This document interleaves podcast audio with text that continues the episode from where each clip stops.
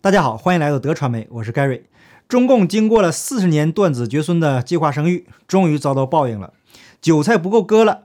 那四川攀枝花市宣布率先发放育儿津贴，具体的情况呢，我们后面会详细的讲。那节目的最后，我也会结合着现实，跟大家聊一聊人口问题的根源在哪里。在进入主题之前呢，先问大家一个问题：有没有看到我昨天上传在副频道的视频？因为 YouTube 的审查机制啊。我这个频道已经受到了特别的关注，视频上传就黄标，放在副频道它就没有，所以啊，不得已将视频放在了副频道 Gary Talk。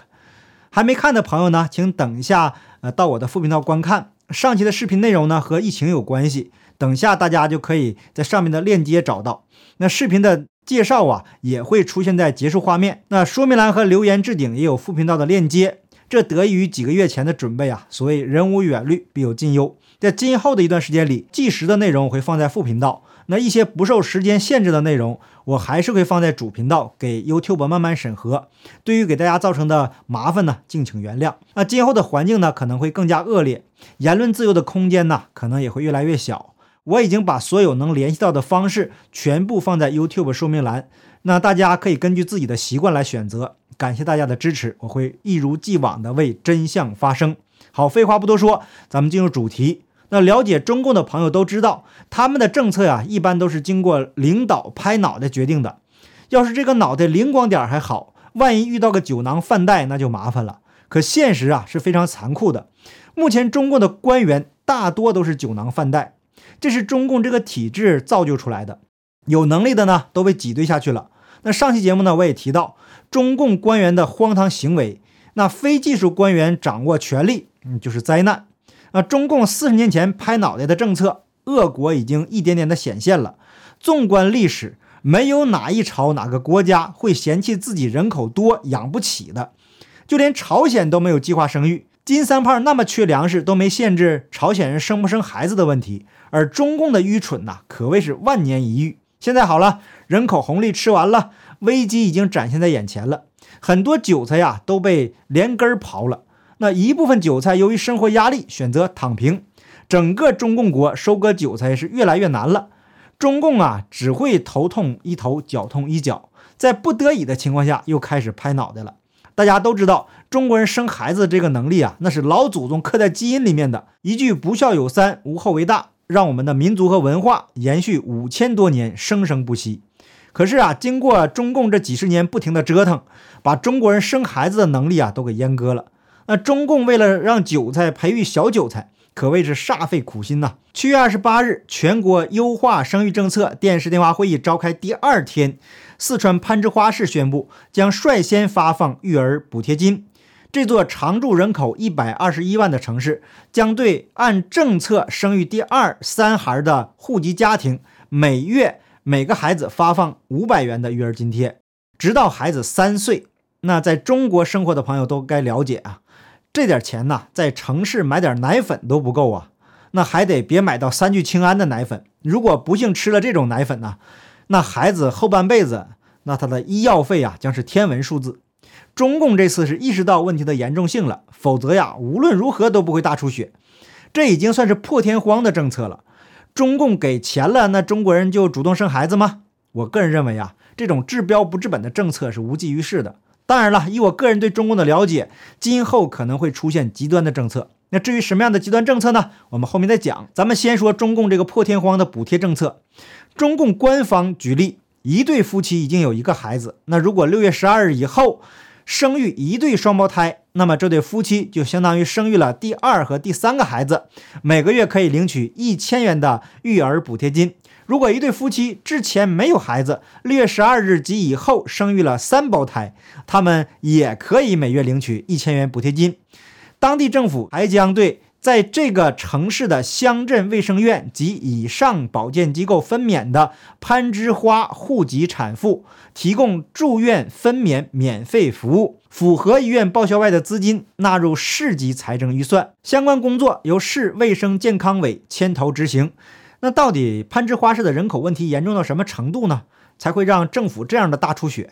澎湃新闻查询了攀枝花市近五年的国民经济和社会发展统计公告后，注意到，当地2016年出生人口为一万一千二百六十人，第二年呢为一万一千七百二十一人，二零一八年降至一万零九百一十六人，二零一九年减少到九千七百一十六人，二零二零年继续下跌至八千五百五十六人。那可见现在的中国年轻人呐，结婚生娃的动力啊是持续走低。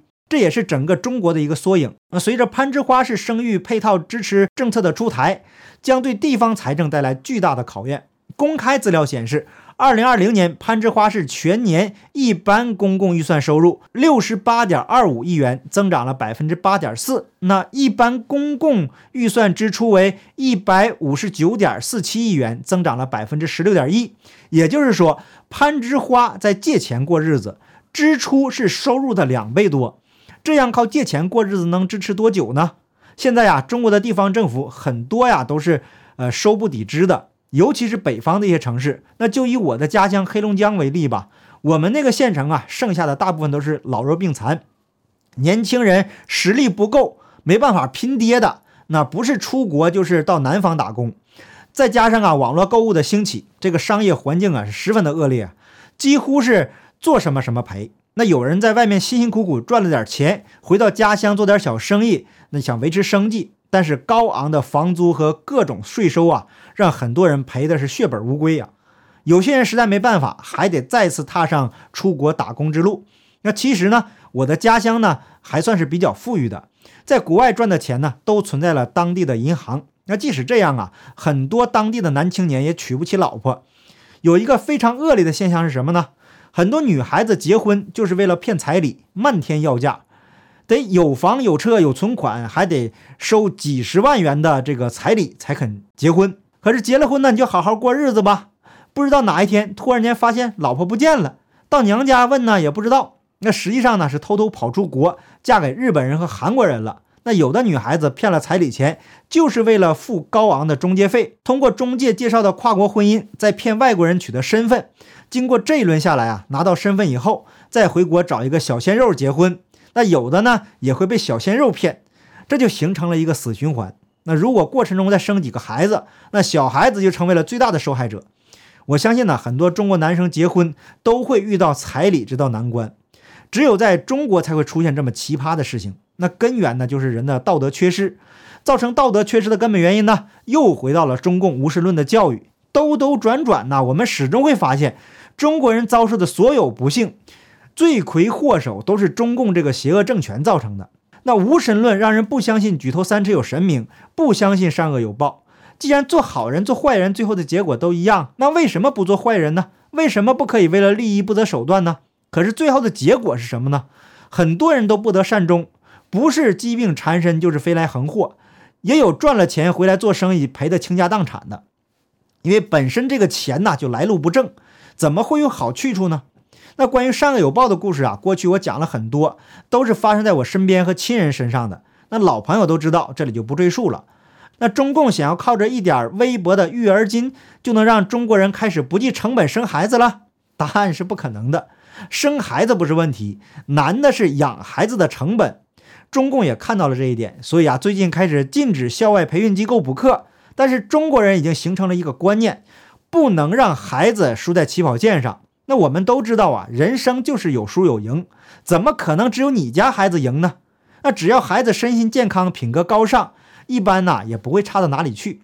实际上啊，赵家人根本就不跟你跑，他们在看台上看着你们跑，一个个累得跟那什么似的。不好听的话呀，咱们不能说。可是韭菜们为了一点点肥料啊，都会玩了命的争取。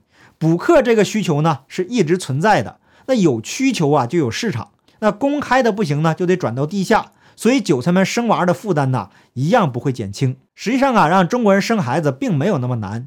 如果政府能够承担中国人的医疗、养老和教育费用，实现新加坡一样的居者有其屋的政策，切实的解决了老百姓的后顾之忧，那么老百姓没有后顾之忧了，就敢花钱、敢消费了，经济啊自然会繁荣。那钱都放在银行里，那只能是死循环。需求上来了，那制造业、服务业、商业一定会蓬勃发展。政府还愁没有税收吗？那当然，这一切的基础是司法独立。那司法如果独立了，中共也就不是中共了，中共也就不存在了。那很多生活上无解的难题呢，也就解决了。那到时候啊，还愁没人生娃吗？目前中共体制内啊，太多的酒囊饭袋，不可能有长远的眼光。大家呀，都在提防着中共哪天垮台，都是漠视的心态，捞一笔就走，再到国外过正常人的生活。大权在握那位一尊呐，又是个千年不遇的蠢货。那所以以他的眼界和智商，最后的结果很可能是下指标生孩子，生理没问题的，生不出孩子就要罚款。那过去的超生罚款已经成功的让中国人不生孩子了，现在呀，生不出来也要罚款，必须生。那至于中共还有没有机会走到这一步呢？那就是另外一个话题了。那好，感谢大家的点赞、订阅、留言、分享，我们下期节目见，拜拜。